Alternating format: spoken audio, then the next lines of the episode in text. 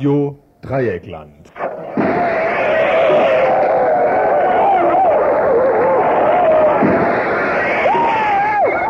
Tagesinfo.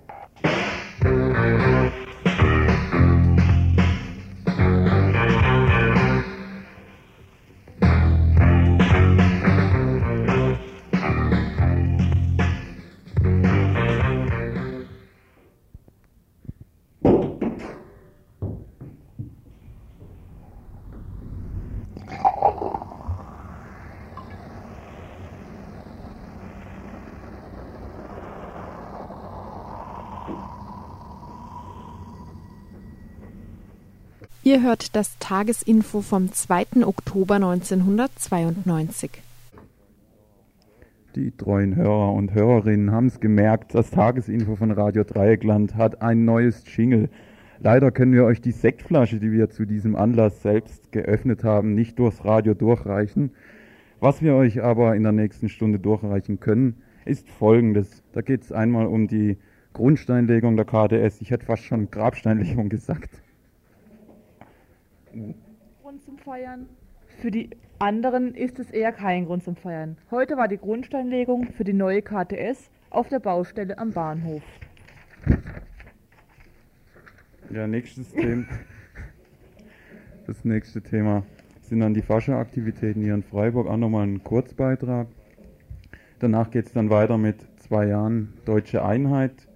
Deutschland feiert zwei Jahre Wiedervereinigung. Wir führten Interviews mit den Westdeutschen Georg Fülbert, Konkretautor aus Marburg, und Wolfgang Gabler, freier Mitarbeiter von Radio Dreieckland aus Rostock, was ihnen so zu zwei Jahren Deutsche Einheit einfällt. Nächstes Thema dann Schacht Konrad. Die hiesige Atomlobby weiß nicht wohin mit ihrem Atommüll. Das bereitet ihr zunehmend Sorge. Nun will sie 95 Prozent ihres atomaren Abfalls in der ehemaligen Eisenerzgrube Schacht Konrad bei Salzgitter unterbringen. Ein ganz und gar ungeeigneter Standort, meinen nicht weniger als 290.000 Einwender und Einwenderinnen, die nun Gelegenheit haben, ihre Bedenken in einem Erörterungstermin vorzutragen. Wir berichten. Nächstes Thema dann schon länger angekündigter Beitrag Dänemark, Maastricht, Gegnerinnen. Die Dänen, damit sind die wahlberechtigten Bürgerinnen Dänemarks gemeint, hatten sich mit knapper Mehrheit gegen die Maastrichter Verträge und damit gegen ein Europa von oben, gegen einen europäischen Staat der Wirtschaftskonzerne und Eurokraten entschieden. Nach dem knappen Jahr der französischen Wähler und der bekannten negativen Haltung Großbritanniens gewinnt diese Abstimmung eine neue Bedeutung. Schon wird allerdings bekannt, dass die Däninnen und Dänen erneut zu den Urnen gerufen werden sollen, um diesmal richtig abzustimmen. Ob sich dieser fromme Wunsch der Brüsseler Eurokraten erfüllen wird und warum die dänischen Bürgerinnen gegen Maastricht sind, erzählt uns Jens Falkentorp, ein Journalist von Radio Söckelund, Kopenhagen, der vorletzte Woche bei Radio Dreieckland zu Besuch war. Zum Schluss gibt es dann noch was zum Info hier selber vor den Veranstaltungshinweisen. Und wenn ihr hier anrufen wollt, was wir, was wir worüber uns sehr freuen würden, die Telefonnummer hier in Freiburg 0761 und die Studionummer dann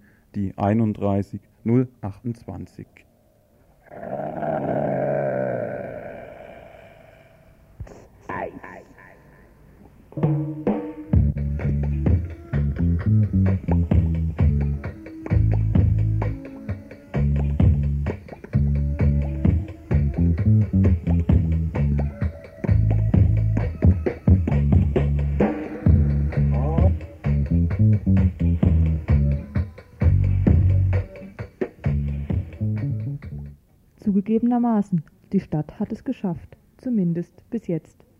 Aber ob man es als Erfolg sehen kann? Heute war nämlich in der KTS-Baustelle die Grundsteinlegung durch Oberbürgermeister Dr. Rolf Böhme. Allerdings nicht für die breite Öffentlichkeit. Nur die Crème de la Crème, die fast ausschließlich aus etwa 50-jährigen, schon stark angegrauten Herren besteht, war anwesend sowie die Presse, deren wohlwollender Berichterstattung die Stadt sicher sein konnte. Radio Dreieckland war nicht eingeladen, gekommen sind wir aber trotzdem. Böhme wusste auch zu begründen, weshalb er die Feier lieber im erlesenen Kreis abhalten wollte. Wir haben es bewusst in kleinem Rahmen gemacht, weil wir politisch klug sein wollten, keine Provokation nach allem, was gelaufen ist. So, so, Radio Dreigland gehört also zu den provozierenden Medien. Ich würde das als Kompliment auffassen. Der Pressebeauftragte war auch ziemlich direkt. Seine Reaktion, als er erfuhr, von welchem Radio wir waren? Oh, Sie hatten wir aber nicht eingeladen. Aber nett war er trotzdem, der gute Mensch. Und da wir ja schließlich schon einmal da waren, durften wir uns auch an dem kleinen Imbissstand bedienen. Vielen Dank. Wein und Brezeln haben gut gemundet. Aber nun zur eigentlichen Grundsteinlegung. Ich muss Ihnen sagen, ich bin das Reden gewohnt, aber heute bin ich fast sprachlos. Aber ganz so sprachlos hat es sich dann doch nicht gezeigt. Allerdings war von einer auch nur ansatzweisen Auseinandersetzung mit der Kritik an der KTS in seiner Rede nichts zu spüren. Aber das war wohl von vornherein klar. Vielmehr wurde die vergangene Zeit als eine ereignisreiche Zeit rekapituliert, aus der man dann doch als der klare, unbestrittene Sieger hervorgegangen sei. Anlass genug für so romantisch wehmütige Sprüche wie zum Beispiel Ich bin kein Techniker, aber am liebsten würde ich jetzt den Zement, auf dem ich stehe, ein bisschen streicheln. An Sprüchen in dieser Kategorie hat es wahrlich nicht gemangelt. Aber trotz allem wurden natürlich auch nicht die direkten Anwohner an der Baustelle vergessen, die unter dem Baulärm zu leiden hatten – und hier hat die Presse von Böhme einen Auftrag erhalten, den ich natürlich erfüllen will. Und das letzte Wort will ich sagen an die Anwohner. Sie hören es jetzt vielleicht nicht, aber vielleicht sagt jemand was in der Presse. Die Anwohner haben in der ersten Phase wirklich viel Leid, ja, viel Leid äh, gehabt durch den Lärm, das war klar. Aber ich glaube, sie werden reich entschädigt durch das, was jetzt hier entsteht. Oh ja, Anwohner wie auch die ganze Bevölkerung werden sehr reich entschädigt, wie zum Beispiel durch Preiserhöhungen in öffentlichen Einrichtungen wie Bädern und Kindergärten erst, in, erst vor kurzem geschehen, sowie mit massiven Zuschusskürzungen öffentlicher Gelder für private Projekte. Die Stadt braucht die KTS? Ausgerechnet einer der wohlverdienten Mitfeierer traf mit seiner Aussage bei der konkreten Vornahme der Grundsteinlegung den Nagel auf den Kopf. Das sieht ja aus wie bei der Beerdigung. Ruhe sanft.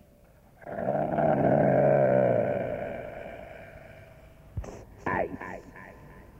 Den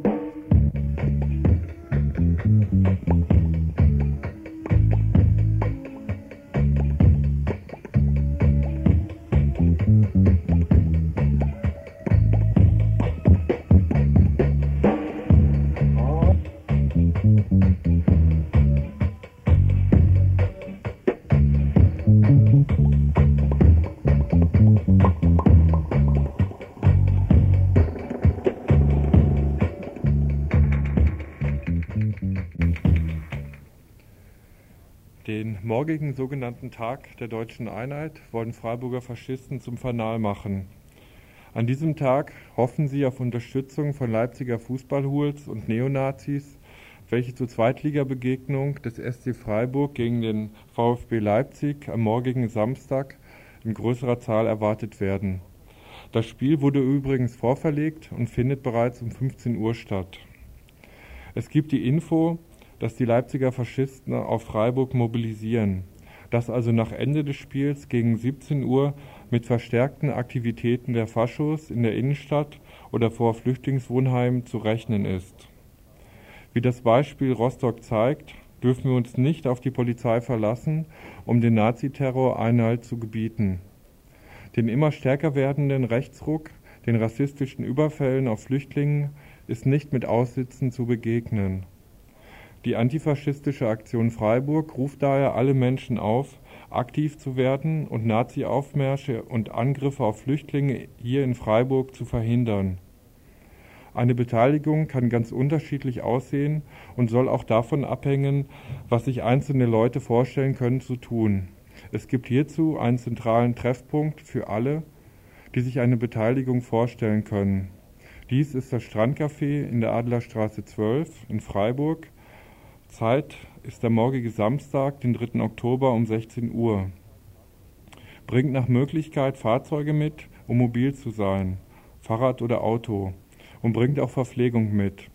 Haltet das ganze Wochenende die Augen auf und gebt Informationen weiter, wenn ihr was seht. ruft ihr im Radio an. Unsere Telefonnummer ist hier die 31028 oder die 32324. Heute Abend und morgen den ganzen Tag über werden wir Infos über den Sender geben, falls sich etwas tut und ein Eingreifen von vielen nötig ist. Bleibt also auf Sendung und schaltet auch morgen Radio Dreieckland an. Gebt den Treff morgen 16 Uhr im Strandcafé Adlerstraße 12 weiter und bringt am besten noch einige Leute mit. Kein Fußbreit den Faschisten.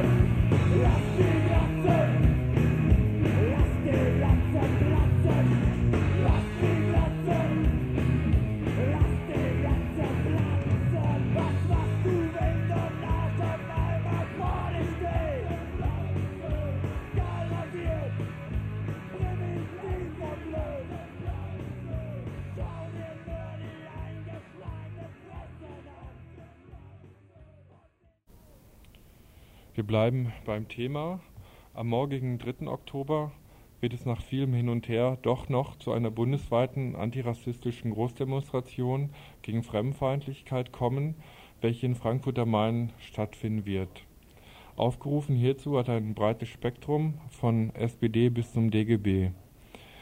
Die Veranstalterinnen einigten sich auf einen gemeinsamen Aufruf, den Frankfurter Aufruf Deutschland driftet nach rechts vom September, vom 25.09., der auch von einer Reihe prominenter Intellektueller unterstützt wird, unter anderem auch von Günter Grass, Jurek Becker, Robert Jung, Bärbel Boley und vielen anderen. Im Folgenden lesen wir also diesen Frankfurter Aufruf vor, der ist nachzulesen in der Frankfurter Rundschau von heute.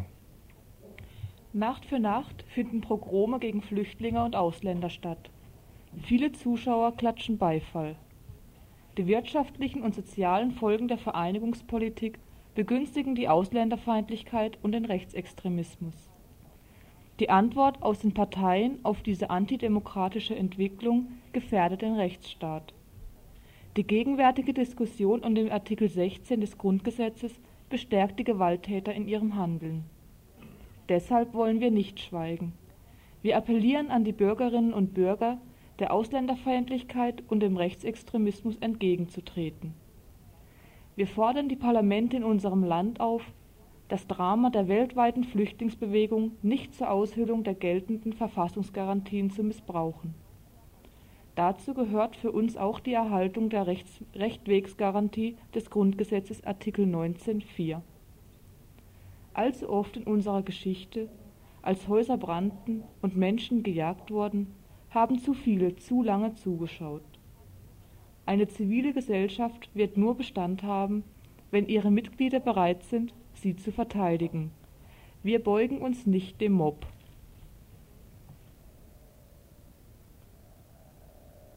Ihr hört das Tagesinfo vom 2. Oktober 1992.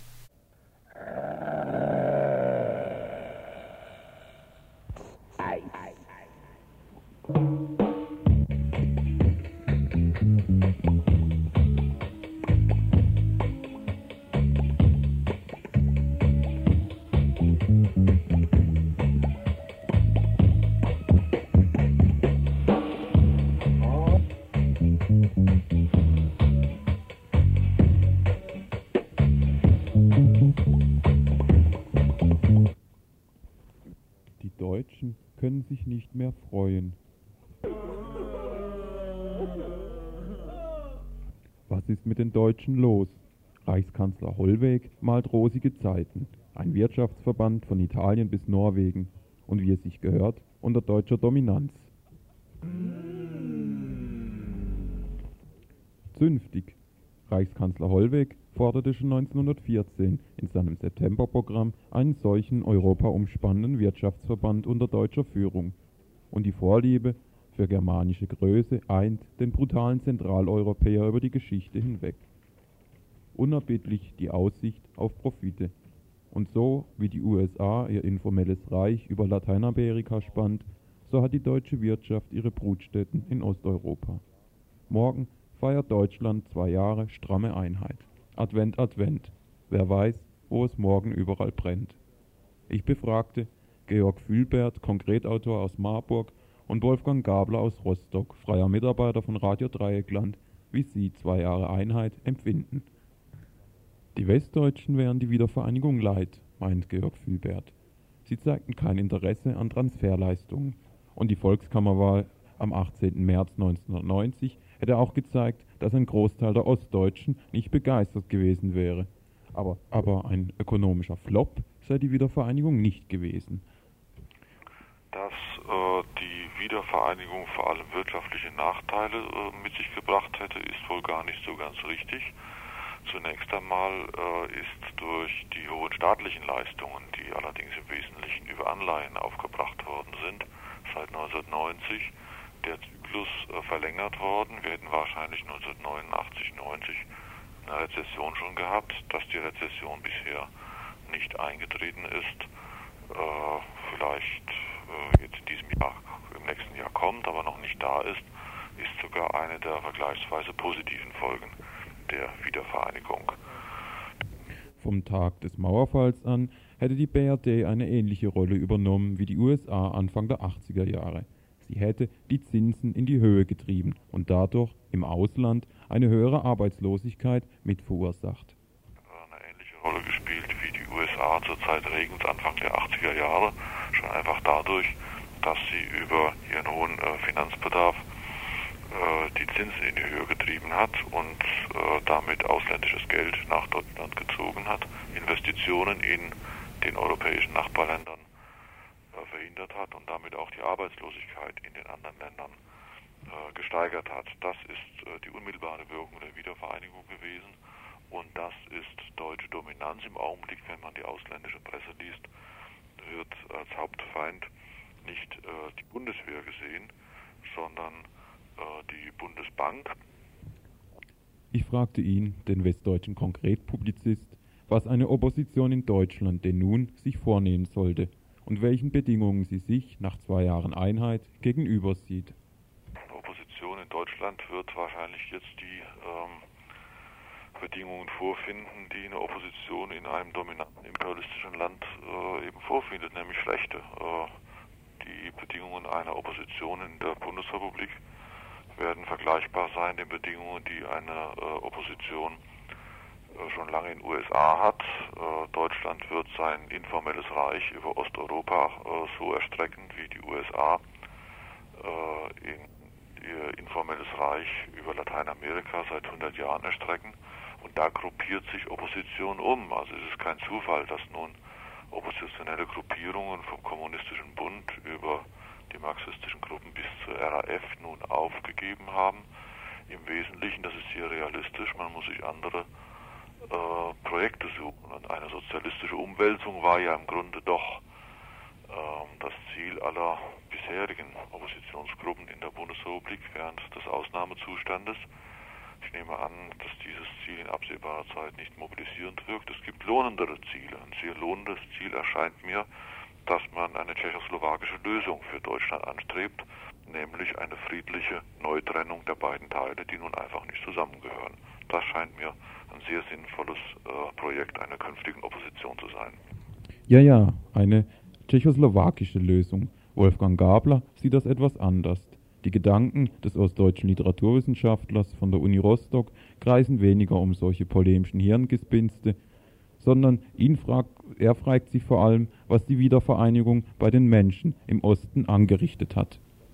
Äh, das heißt also, durch, durch den Beitritt zur Bundesrepublik hat sich ja also von A bis Z alles für uns verändert, also von, von den, vom ganz normalen Alltag äh, bis hin zur Arbeit, zur Erziehung der sozialen Umwelt, Nahverkehr, Einkauf und so weiter und so fort. Und insofern äh, ist es schwierig, so Einzelheiten herauszuheben, äh, äh, die für mich besonders bewegend waren. Also ich müsste es an so einzelnen Punkten dann vielleicht deutlich machen. Also für mich war so ein so ein ganz äh, eine ganz schwerwiegende Erfahrung, äh, dass ich in diesen letzten zwei Jahren also so eine Entsolidarisierung äh, unter Arbeitskollegen an der Universität, also ich arbeite an der Rostocker Universität, äh, erfahren habe, dass ich also gedacht habe, es würde sich ein produktiver Widerstand gegen äh, diese Konsequenzen des Beitritts formieren können. Und es äh, war also genau der gegenteilige Effekt zu beobachten. Das lag also offenbar daran, dass die Leute durch die grundsätzliche Umstrukturierung ihres Alltags, äh, durch die grundsätzliche äh, Infragestellung ihrer Erfahrungen, ihrer Lebenserfahrung, ihrer Arbeitserfahrung dermaßen verunsichert waren, dass also äh, ein Blick nach außen oder eine Aktivität nach außen also kaum noch möglich schien, äh, sodass also jeder versucht hat, private Lösungen zu finden. Und ich habe also Nach zwei Jahren Wiedervereinigung sei der Frust fast unerträglich geworden. Die Resignation ist total. Das zeigen die, aus, die ausbleibenden Reaktionen auf den Fremdenhass. Die Politikverdrossenheit sei geradezu bestürzend. Seit 40 Jahren fühlten sich die Menschen von den Politikern beschissen. Und jetzt, seit zwei Jahren wieder. Eine eigene Verantwortung wird pauschal abgewiesen. Wolfgang der ein halbes Jahr in Freiburg war, sieht in dem Punkt auch Unterschiede zwischen Ost- und Westdeutschen. Also in der, in der westdeutschen Gesellschaft eine äh, sehr viel bedeutsamere Differenzierung politischer Standpunkte gibt, äh, die sich auch niederschlägt in politischen Aktivitäten. Äh, während äh, ich in Ostdeutschland so eine Differenzierung, also dass es unterschiedliche politische Gruppierungen gibt, die sich also auch handlungsfähig zeigen, äh, nicht gibt. Das hat also sicherlich was mit dieser mit dieser Kollektivmentalität zu tun, äh, dass also so eine äh, politische Ausdifferenzierung der Gesellschaft nicht nicht stattgefunden hat und insofern es sehr leicht ist, sich hinter so einer äh, Gruppen äh, Resignation zu verbergen. Äh Auch die großen Protestaktionen, wie etwa die Werfsbesetzung in Rostock, seien kein Ausdruck für ein neues politisches Bewusstsein.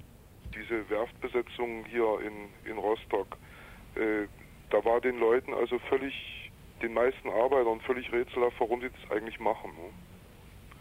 Also wo, wo dann sehr oft äh, westdeutsche Gewerkschaftsfunktionäre äh, hier im Osten eingeflogen sind und haben gesagt, also wir müssen solche, solche Kampfaktionen starten und äh, also meinetwegen hier in den Rostocker Werften haben die Leute gefragt, also wir haben noch Aufträge aus der Sowjetunion, wir produzieren noch, wir wissen eigentlich nicht, warum wir eigentlich diese Werft besetzen sollen.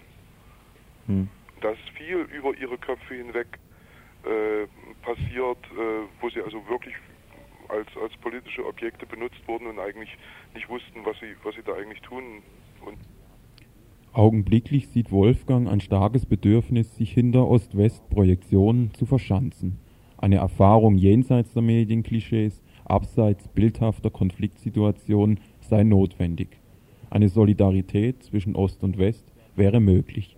Es müssten Räume geschaffen werden, damit die Leute mit gleichen Interessen zum Gespräch finden. Von einer tschechoslowakischen Lösung à la Fülbert hält er nichts. Eine Neuteilung in zwei Staaten sei irreal. Ich fragte Georg Fülbert, wie er sich seine Demontage der Wiedervereinigung vorstelle. Vertraut aber vertraut auf die Deutschen. Wenn sie, sich genug gegen, äh, wenn sie genug Ausländer geprügelt haben, werden sie eines Tages erkennen, dass sie ihre eigenen Feinde sind. Dann werden sie sich gegenseitig an die Gurgel gehen und vielleicht kommen sie dann zur Vernunft. Morgen werden die Aggressionen aber erst einmal die Falschen wahrscheinlich zu spüren bekommen. Und künftig wird sich das Großdeutschland auch hier eine Parallele zu USA, dann auch militärisch unter einem multinationalen Deckmantel über das Ausland hermachen.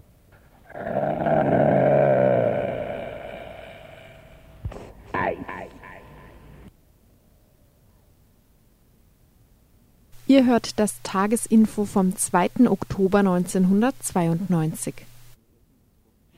Sorry, ich habe hier gerade irgendwie ein technisches Problem mit dem Trenner. Ich weiß nicht, ob er mir gerissen ist. Aber wir werden jetzt nach dem Trenner einfach weiterfahren mit dem nächsten Beitrag. Und der beschäftigt sich mit dem Schacht Konrad.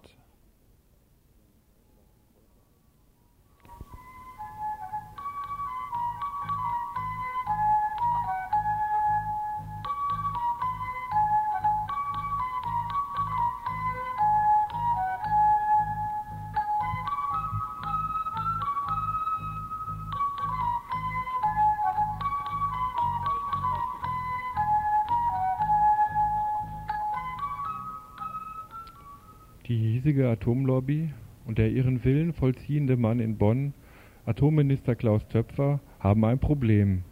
Sie wissen nicht, wohin mit dem Tag für Tag wachsenden Atommüllberg.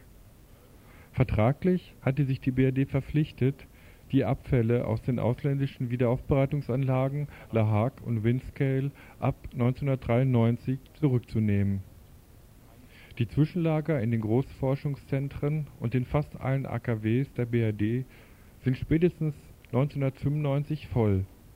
Wohin also mit dem radioaktiven Abfall?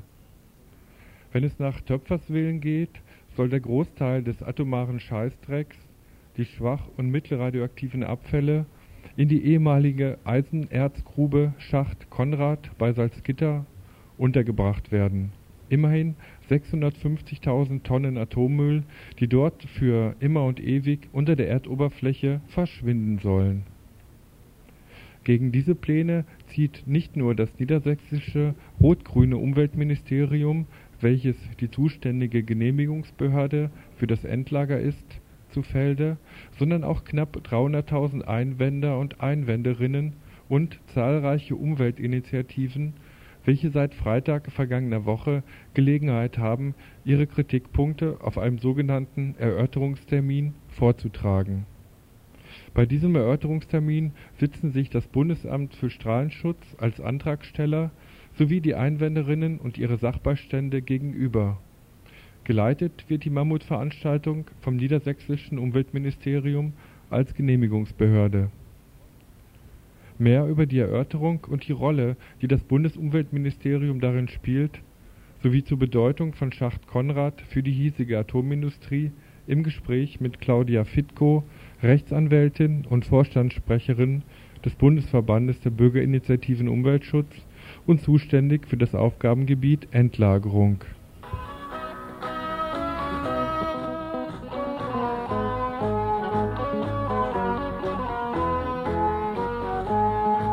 bisher geltenden Atomgesetz sieht es so aus, dass eine, ähm, ein sogenanntes nationales Konzept aufgebaut worden ist. Das bedeutet, national wird, wird Kernenergie erzeugt in nationalen Anlagen und national wird, äh, werden atomare Abfallstoffe ebenfalls in nationalen, also in der Bundesrepublik betriebenen Anlagen entweder wiederverarbeitet, wieder aufbereitet oder entgelagert. Äh, da circa 95 Prozent aller Abfallstoffe aus Kernproduktion äh, sogenannte mäßig wärmeentwickelnde, schwach und mittelradioaktiv strahlende Stoffe sind, benötigt man für diese riesigen Abfallmengen ein nationales Endlager. Und man hat also schon Mitte der 70er Jahre sich ausgeguckt, dass geeignet sein könnte die Grube Konrad bei Salzgitter, 30 Kilometer Süd nee, nicht ganz, zehn Kilometer südlich von Braunschweig, eine Eisenerzgrube und man ist der Auffassung, dass diese Grube geeignet und sicher genug sei, dort Atommüll lagern zu können. Man hatte ursprünglich nur Schacht Konrad für diese Müllmengen zur Verfügung. Seit der Wiedervereinigung haben wir das ehemalige DDR-Endlager Morsleben, was ebenfalls zugelassen ist für schwach- und mittelradioaktive Stoffe. Und dieses Endlager ist seit Juni 1992 äh, im Bundeseigentum und auch wieder in Betrieb. Schacht Konrad wird allerdings, weil die Genehmigung für Morsleben nur eine 10-Jahres-Genehmigung ist und im Jahr 2000 ausläuft, auf Dauer im Augenblick äh, die wichtige Funktion behalten, dass es auch weit in das äh, in die in das nächste Jahrtausend hinein äh, Lagerstätte für den in der Bundesrepublik erzeugten und anfallenden Atommüll sein wird. Es gibt darüber hinaus zwischenzeitlich bereits Überlegungen, die gesamte Energieversorgung im Atombereich zu internationalisieren. Und es ist nicht auszuschließen, dass Schacht Konrad dann auch Endlagerstätte für europäischen oder gar Weltmüll wird. Der Weg von der ausgedienten Eisenerzgrube zum atomaren Weltmülllager war für den Schacht Konrad relativ kurz. 1982 wurde ihm im Endbericht einer mehrjährigen Untersuchung der Gesellschaft für Strahlen- und Umweltforschung die Eignung bescheinigt. Das kurz danach eingereichte Planfeststellungsverfahren erwies sich dann aber als so unvollständig dass es in den darauffolgenden Jahren mehrmals zurückgewiesen wurde. Die rot-grüne Koalition legte 1990 in ihrer Koalitionsvereinbarung fest, alle rechtlichen Möglichkeiten auszuschöpfen, das Konrad-Verfahren nicht weiter fortzuführen. Ein erneutes Hindernis für die Atomlobby. Näheres dazu von Claudia Fitko. Koalitionsvereinbarung Rot-Grün wurde festgelegt, alle Mittel zu nutzen und Möglichkeiten zu suchen, um die Genehmigung und die, das Planfeststellungsverfahren Schacht Konrad zu verhindern oder zumindest zu verzögern. Dahinter steckt die Überlegung, dass die rot-grüne Landesregierung ähm, sich auf dem Kurs Atomausstieg befindet und der Auffassung ist, solange kein Endlager da ist, äh, muss irgendwann und wahrscheinlich Mitte der 90er Jahre aufgrund des Entsorgungsdrucks in der Bundesrepublik aufgrund der geltenden Rechtslage sämtliche Atomanlagen abgeschaltet werden. Von daher wurde dann versucht, die Auslegung der Planunterlagen wiederholt zu verzögern, mit dem Hinweis, die sind immer noch nicht vollständig. Und es gab dann eine erste Weisung des Bundesumweltministers Klaus Töpfer, der gesagt hat, die Unterlagen müssen ausgelegt werden obwohl sie nach Meinung der Landesregierung nicht vollständig waren. Es fehlt insbesondere die äh, gesetzlich vorgeschriebene UVP-Prüfung, Umweltverträglichkeitsprüfung. Gegen diese Weisung ging das Land Niedersachsen vor das Bundesverwaltungsgericht und Töpfer konterte mit einer äh, Organklage von dem Bundesverfassungsgericht und Karlsruhe hat dann in dieser äh, Entscheidung das Weisungsrecht des Bundesumweltministers ausgeweitet dahingehend, dass der Bundesumweltminister im Rahmen der Bundesaufsicht berechtigt ist, das gesamte Planfeststellungs- und Genehmigungsverfahren Schacht Konrad anzuweisen. Und von daher musste die niedersächsische Landesregierung, das Umweltministerium, die Planunterlagen auslegen, obwohl sie der Meinung sind, die sind nicht vollständig. So fand dann im vergangenen Jahr der die Auslegung der Unterlagen zwei Monate lang statt. Das war die Frist, in der betroffene Bürger und Bürgerinnen einmal hier aus der Region und so dann alle Menschen in der Bundesrepublik oder auch im Ausland, die ansonsten sich von der Anlage betroffen fühlen könnten, ihre Einwendungen gegen das Projekt erheben konnten. Und es gab knapp 290.000 Einwendungen gegen das Projekt Endlagerschacht Konrad, die fristgerecht in der Auslegungs- und Einwendungsfrist eingingen. Dann versuchte die niedersächsische Landesregierung eine weitere Verzögerung mit dem Hinweis, 290.000 Einwendungen müssen natürlich sorgfältig geprüft werden. Von daher braucht man eine erhebliche Vorbereitungszeit um den Erörterungstermin durchzuführen. Äh, aber auch in diesem Falle konnte Töpfer sich auf sein Weisungsrecht berufen und die niedersächsische Landesregierung anweisen, den Erörterungstermin jetzt im September beginnen zu lassen und dementsprechend begann der Erörterungstermin am 25. September. Wir trinken zusammen, roll das mal rein, wir trinken zusammen, nicht allein. Es wird genug für alle sein. Wir trinken zusammen, roll das Fass mal rein, wir trinken zusammen. Die Erörterung der Einwände, für die ein Zeitraum von sechs bis acht Wochen anberaumt wurde, erfolgt in zehn The Themenblöcken, die alle diese Einwendungen abdecken sollen. Claudia Fitko von der BBU sieht sowohl bei der Langzeitsicherheit wie bei den Standorteigenschaften des Schacht Konrad sowie dem Katastrophenschutz untragbare Risiken, die eine Inbetriebnahme unmöglich machen. Äh, das Endlager Schacht Konrad soll ja dafür dienen, über mehrere Jahrhunderte bis Jahrtausende oder Zehntausende von Jahren radioaktive Abfallstoffe aufzunehmen und von der Atmosphäre fernzuhalten. Bis heute kann ein wissenschaftlicher Nachweis nicht erbracht werden, dass dies überhaupt möglich ist. Wenn überhaupt, ist ein Zeitraum von bis zu 500 Jahren zurzeit wissenschaftlich überblickbar. Alles andere sind Hypothesen, ich sage immer Kaffeesatzleserei. Und das wird also eine sehr spannende wissenschaftliche Frage werden. Diese Frage der Langzeitsicherheit ist aber darüber hinaus natürlich eine, eine sehr wichtige und äh, wichtige und spannende Frage im Zusammenhang mit Ethik, Moral, vor dem Hintergrund können wir als heute lebende Generation es tatsächlich verantworten, solch eine Anlage zu bauen, die Gefährdungen, die heute in unserer Generation produziert werden, unseren Nachkommen in 10.000 Jahren noch hinterlassen sind. Als Standorteigenschaften muss man zunächst sagen, dass also, wie gesagt, massive geologische Bedenken gegen diese Anlage erhoben werden, die Standsicherheit wohl nicht gewährleistet zu sein scheint, der Schacht selbst nicht äh, wasserdicht ist. Es gibt also Hinweise auf Wasservorkommen. Äh, es gibt darüber hinaus ähm, im Zusammenhang mit Fragen des Katastrophenschutzes die, ja, es allgemein bekannte Tatsache, dass kein Katastrophenschutz, keine Feuerwehr, keine Polizei in der gesamten Bundesrepublik ausgerichtet und ausgerüstet ist für Unfälle im atomaren Bereich. Es fehlt überall erstmal die entsprechenden Katastrophenschutzpläne und hier natürlich in der Region ganz besonders. Diese und andere Fragen sollen in den nächsten Wochen dort diskutiert werden. Was immer auch in Salzgitter erörtert wird, rechtliche Relevanz hat es keine. Am Ende liegt die Entscheidung bei Töpfer und angesichts des atomaren Entsorgungsdrucks der Atomindustrie dürfte heute schon klar sein, wie seine Entscheidung ausfallen wird. Dennoch halten es die GegnerInnen des Endlagers Schacht Konrad für wichtig, möglichst zahlreich auf dem Erörterungstermin zu erscheinen, durch gute Argumente politisch Druck zu machen am 17. Oktober soll eine Demonstration gegen das Endlager in Salzgitter stattfinden.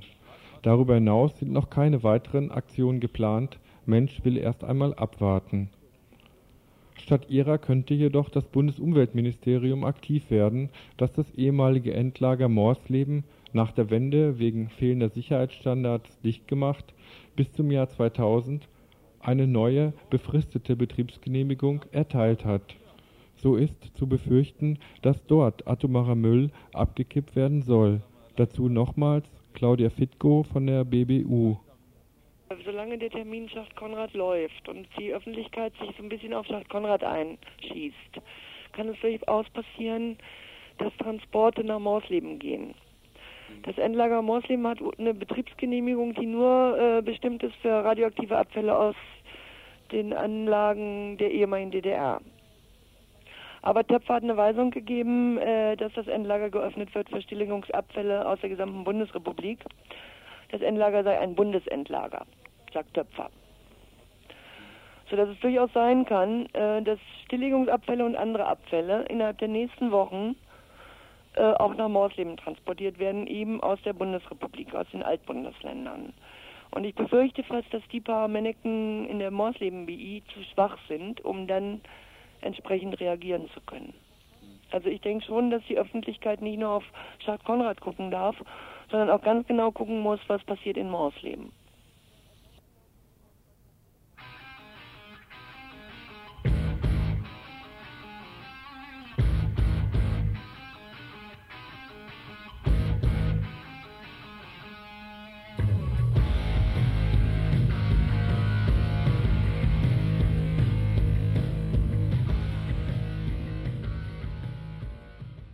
Ihr hört das Tagesinfo vom 2. Oktober 1992. Nachdem die sommerliche Entscheidung der Däninnen gegen ein Europa nach Maastrichter Muster gefallen war, steht den Wahlberechtigten in Dänemark erneut ein Votum bevor, voraussichtlich im kommenden Frühjahr, auf das das Volk diesmal gemäß der Vorstellung der Regierenden richtig abstimme. Ob sich dieser Wunsch der Brüsseler Eurokraten erfüllen wird, welche Gründe es auch weiterhin für eine Ablehnung von Maastricht und welche Auswirkungen die Verträge überhaupt auf Dänemark hätten, dies wollten wir von Jens Falkentorp, einem Journalisten von Radio Sökeland in Kopenhagen, wissen. Von einer linken oppositionellen Bewegung gegen das Europa von oben ist ja oftmals die Volksabstimmung in Dänemark, das Referendum, bewundert worden, weil die Dänen zwar als kleines Land in dem großen Europa, aber immerhin den Großen was vorgemacht haben, indem sie gegen die Verträge von Maastricht gestimmt haben. Wie kam das dazu, dass ausgerechnet Dänemark diese Verträge ablehnte und äh, welche Auswirkungen werden die Maastrichter Verträge, sofern sie in Kraft treten sollten, auf äh, das Land haben? Es kam dazu, dass wir das ablehnten, dass, weil äh, wir eine, schon seit 72, wenn wir äh, angeschlossen wurden an, an EG äh, mit einer Mehrheit von, ich glaube, ein paar 60 Prozent, äh, gab es ja eine große Minderheit dagegen. Und äh, diese Minderheit, diese, äh, diese Bewegung ist grundsätzlich antiimperialistisch und wir haben äh, und äh, umfasst die, die ganzen linken Seite der, der dänischen Bevölkerung, ähm, hat immer äh, die EG angeschaut wie ein äh, Imperium äh, Konstruktion, äh, ein Aufbauen von einem eigentlich äh, eine wieder ein Versuch zu das äh, kaiserlich römisches Reich wieder zu beleben oder Napoleons Träume oder ja, nein, wir nennen nicht neuer Exempel, aber aus Europa ein, ein, Imperium zu machen. Und da sind wir, also glaube ich, dass die, die dänische geschichtliche, historische Erfahrung ist, dass es, da, da gilt es darum, sich rauszuhalten. Wir waren nie mit in dem Kaiserreich. Dann haben die äh, Politiker uns, die wussten, dass es schwierig würde, es würde, würde schwierig sein, die Leute für das äh, politische Projekt EG zu äh, zu begeistern oder überhaupt zu über, überreden, damals schon in 72. Und deshalb haben sie uns vorgelogen, ziemlich grob, dass es überhaupt nur etwas äh, Ökonomisches sei und nur so ganz Praktisches, dass wir ein bisschen reicher werden und ziemlich viel ärmer werden, falls wir Nein stimmen. Und dass es überhaupt nicht äh, von, äh, auf unsere Souveränität Einfluss haben wird. Ja, du erzähltest, ähm, dies war eine linke antiimperialistische Bewegung, die sich immer schon gegen Europa gewendet hat. Aber wie kann äh, so eine linke antiimperialistische Bewegung so stark und so groß werden, dass sie Mehrheiten in einem Referendum mit immerhin ganz äh, schöner äh, Beteiligung erreichen kann? Also es gibt zwei ähm, Gründe. Jedenfalls, äh, erstens ist das, äh, da hat der äußerste äh, rechten Flügel sich auch, so wie in Frankreich, auch gegen diesen äh, äh, Vertrag gewendet. Das heißt, äh, bei uns heißt es Fremskrittspartie, der Forsch Fortschrittspartei, fremdfeindliche Partei ist und, äh, und äh, ja, extrem recht. Also ein anderer äh, Grund, weil der, der, das Nein größer wurde diesmal, ist, dass die Bauern, die früher die, bei den früh, zwei früheren äh, Abstimmungen äh, für EG, für die das Ja gestimmt haben, äh, diesmal in großem Umfang Nein gestimmt haben. Und äh, weil, äh, weil sie das auch durchschaut haben, dass die, die äh, Verspreche, dass sie nur bloß davon reicher werden. Das ist jeden, vielleicht ein bisschen wahr, aber gewesen, aber jedenfalls nicht mehr dass äh, ihnen das jetzt nicht mehr äh, äh, zugute kommt. Und das, das, Dritte ist, dass es diesmal ähm, überhaupt nicht den Sozialdemokraten, das ist eine ziemlich große Partei bei uns, 30 äh, Prozent, ähm, von denen, von deren Wählern haben nur ich glaube ungefähr 25 Prozent äh, Ja gestimmt, obwohl die ganze Parteiführung und die ganze Parlamentsgruppe der, der, der Partei äh, ein, äh, ein Ja äh, empfohlen haben und, und dafür Kampagne gemacht haben. Nach der Abstimmung jetzt in Frankreich wird massiv Druck auf Dänemark ausgeübt, doch diesen Referendumsbeschluss zu revidieren. Jetzt war auch schon zu lesen in der Presse, dass es eine neue Abstimmung geben soll, dass die Dänen also neu abstimmen sollen und wie ähm, kann man sich wohl auch denken, wie sie abstimmen sollen. Welche ähm, Einschätzung hast du? Wird es, ähm, welche Abstimmungsergebnis könnte es beim nächsten Mal geben? Wie wird äh, die Bewegung weiter ausschauen gegen die Maastrichter Verträge? Und äh, das Ja, die Ja-Mehrheit ist, ist immer noch da in, im Parlament und äh, man könnte, man ist, ich glaube auch nicht, dass es nicht so leicht, äh, das Parlament die Parlamentsmehrheit zu ändern, auch mit, mit einem Wahl, Parlamentswahl. So, äh, die Bewegungen müssen das weiter, die außerparteilichen Bewegungen müssen das weiterführen. Es gibt zwei tatsächlich, es gibt mehrere, aber es gab seit 1970 äh, die alte Volksbewegung gegen den EG, die äh, vier von unseren 16 äh, Europaparlamentsmitgliedern stellen, Mandaten äh, stellen. die ist eine alte und äh, erfolgreiche Bewegung, die noch weiter existiert. Aber mit, zu diesem, äh, dieser Volksabstimmung sind auch andere Bewegungen entstanden. Äh, eine, eine, eine hieß äh, Dänemark 92, Dänemark 92 und die hat versprochen, dass sie existiert nur bis wir den Nein erreicht haben. Und das haben sie auch gehalten. Sie haben sich aufgelöst hier im Juli, glaube ich.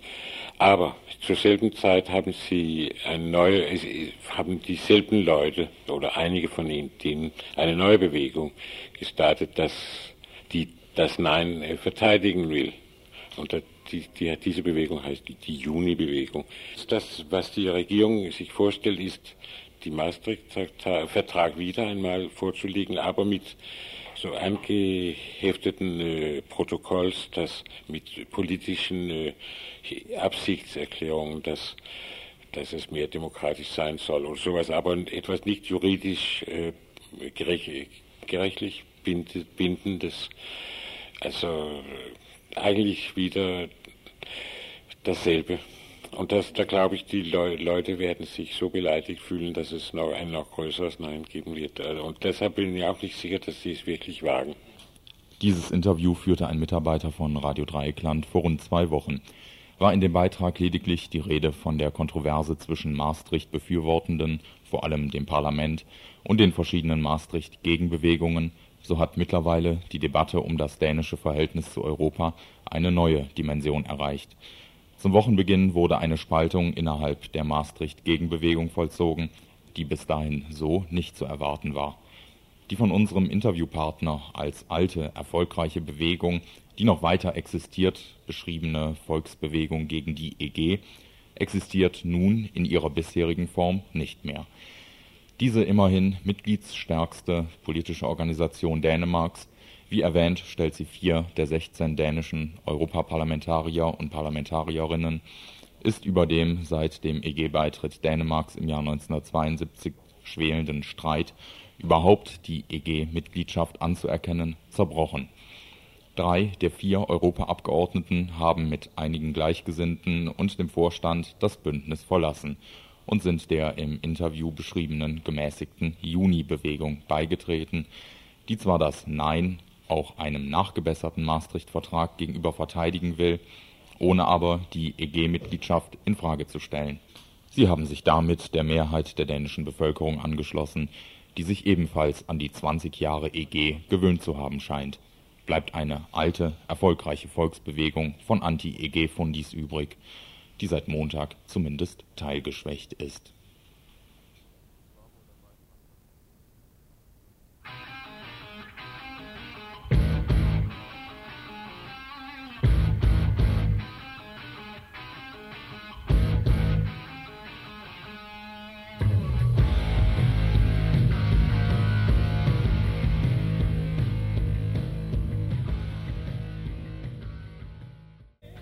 Hier noch eine Bemerkung in eigener Sache. Sicherlich habt ihr in den letzten Wochen oder gar Monaten einige widersprüchliche Informationen über den Stand des Infos über Sender gehört. Verschiedene RedakteurInnen haben eben auch verschiedene Informationen, verschiedene Wahrnehmungen und verschiedene Interpretationen auf Lager gehabt. Deshalb ist es notwendig, jetzt einige Klarheiten zu schaffen. In den letzten Wochen und Monaten war das Info keineswegs täglich zu hören gewesen. Nicht einmal war es immer klar, ob denn heute eines läuft oder nicht. Der Grund dafür war nicht nur das sogenannte Sommerloch. Einige Leute hatten aus verschiedenen Gründen aufgehört, Info zu machen, andere sind ganz aus Freiburg weggezogen. Das Info ist dabei, die Talsohle zu verlassen. Wir werden die einzelnen Tagesteams kontinuierlich aufbauen. Jetzt ab Oktober könnt ihr wieder an folgenden Tagen definitiv ein Info hören. Dienstags, Donnerstags und Freitags. Ob auch montags um 18 Uhr ein Info zu hören sein wird, erfahrt ihr zunächst noch montags ab 12 Uhr in der sogenannten aktuellen halben Stunde. Erst wenn ein Montagesinfo dauerhaft gewährleistet ist, werden wir das Mittwochsinfo in Aufbau nehmen. Eine weitere Ergänzung des Programms in Sachen Info steht auch erst höchstens danach an. Im Laufe des Oktober werden wir konzentriert und gezielt Leute ansprechen, bei denen wir davon ausgehen, dass sie potenzielle Inforedakteurinnen sind. Auch werden wir uns ab Montag zum Beispiel in Räumen der Uni zeigen, um auch hier Leuten die Möglichkeit zu geben, sich darüber zu informieren, wie eine Mittätigkeit innerhalb der Inforedaktion für sie, also für euch, aussehen kann. Ein etwas veränderter Jingle zu Beginn der Sendungen des Info sorgt ja noch nicht für eine Stabilisierung der Sendungen. Solltet ihr HörerInnen euch also auch irgendwann motiviert fühlen, euch hier mit zu betätigen, so meldet euch ganz einfach in der Inforedaktion von RDL Adlerstraße 12 in Freiburg Telefon 32 32 4. Hier könnt ihr auch ein Papier erhalten, auf dem die verschiedenen Möglichkeiten und Hintergründe einer Infotätigkeit beschrieben sind. Denn Info machen können wir alle gleich gut. Niemand von uns hier hat sich das am Anfang zugetraut.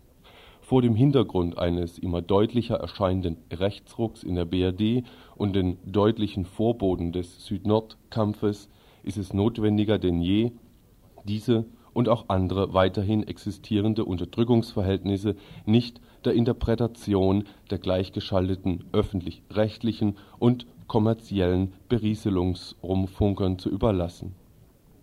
Die Flüchtlinge schützen und den Faschos auf die Fresse hauen ist gut, aber nur das eine. Aufklärung und Gegendruck erzeugen, zum Beispiel durch Gegeninformation, ist das andere Notwendige. Und das gilt für andere Themen genauso. Und möglich ist das unter anderem hier im Info von RDL. Wir sind bereit und in der Lage, euch dabei zu unterstützen. Ihr braucht das Info, das Info braucht euch.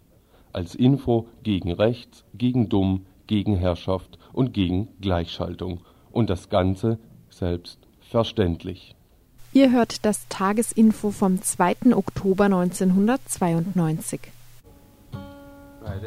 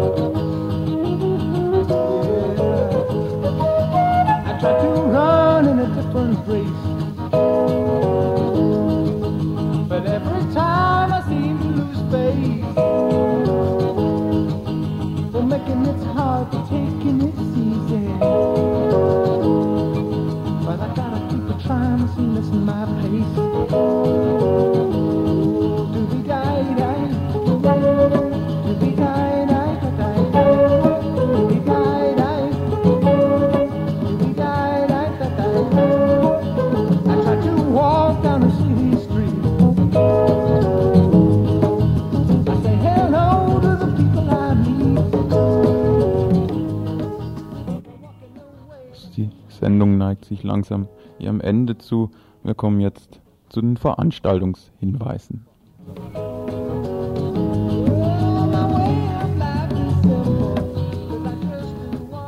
Und weil ihr die Wiederholung hört, mangels Zeitgründen nur noch den einen Hinweis auf heute am Samstag für alle die, die etwas gegen die zu befürchtenden Nazi-Aufmärsche heute in Freiburg zum Tag der deutschen Einheit unternehmen wollen. Das heißt vor allen Dingen wohl Unterstützung, äh, äh, Schutz von Freiburger Flüchtlingsheim. Treffpunkt für alle ist heute Samstag um 16 Uhr im Strandcafé in der Adlerstraße. Das ist auf dem Grädergelände. Es wäre gut, wenn ihr Fahrzeuge, also vor allem auch Autos und die Verpflegung selbst mitbringt. Wichtig auch haltet das ganze Wochenende die Augen auf und gebt Informationen weiter. Anrufen könnt ihr auf Radio Dreieckland und zwar die 31028 oder die 32324. Also heute um Samstag um 16 Uhr im Strandcafé großer Treff gegen Fasche Aufmärsche.